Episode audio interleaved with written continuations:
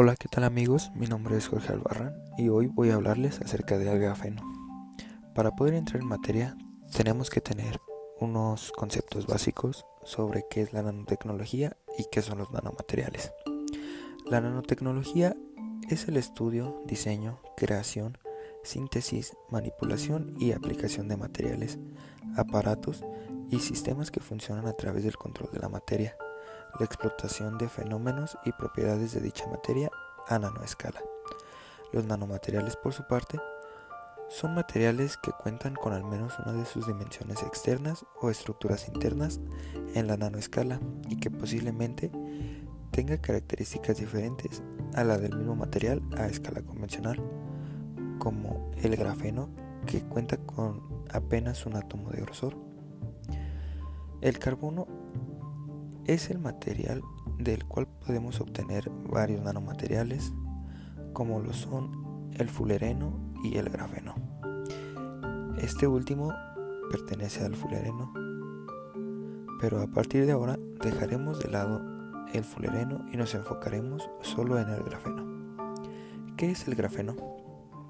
Según el doctor Tomás Palacios, quien es un investigador español que trabaja en el Instituto Tecnológico de Massachusetts, ubicado en Estados Unidos, lo define como una capa bidimensional de átomos de carbono organizados de manera hexagonal. Una definición más técnica pudiera ser que se define como un nanomaterial de un átomo de grosor que presenta una capa de átomos de carbono densamente compactados en una red cristalina bidimensional en forma de hexágonos. Pero cuáles son sus propiedades. El grafeno puede tener propiedades variables de acuerdo a las capas en las que éste esté compactado. Existe el grafeno de monocapa, el grafeno de bicapa y aquel que tiene entre 3 o hasta 10 capas. Cada uno de estos muestra diferentes propiedades de acuerdo a la cantidad de capas que presente, pero los tres presentan propiedades en común, las cuales son el comportamiento metálico y efecto de campo eléctrico. Los electrones del grafeno semejantes a fermiones Dirac sin masa. Un efecto Hall cuántico anómalo también presentan quiralidad y la paradoja de Klein. Pero bien, hablemos de cómo se obtiene el grafeno. El grafeno se puede obtener mediante dos técnicas, que son la exfoliación micromecánica y la exfoliación química.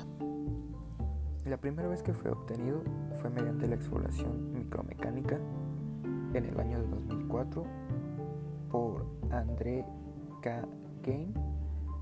Y Konstantin Novoselov, empleando una cinta adhesiva.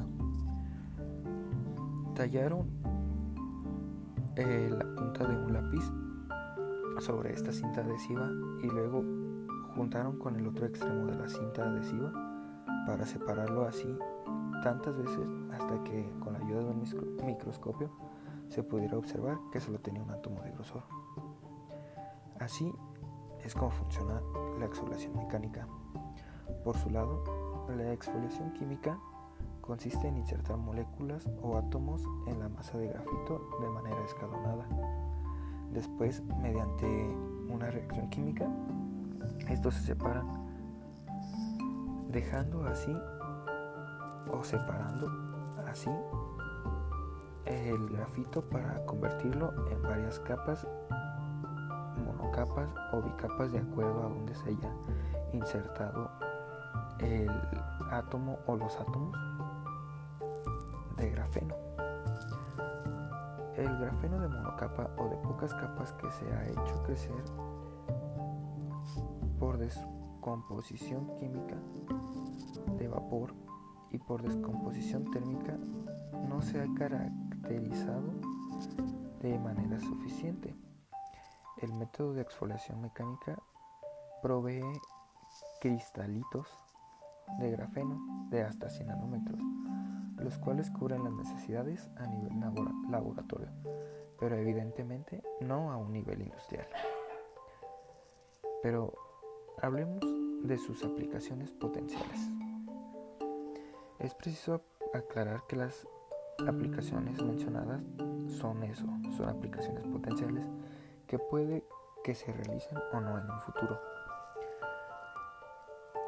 El grafeno podría construir transistores gracias a, su naturaleza quiral.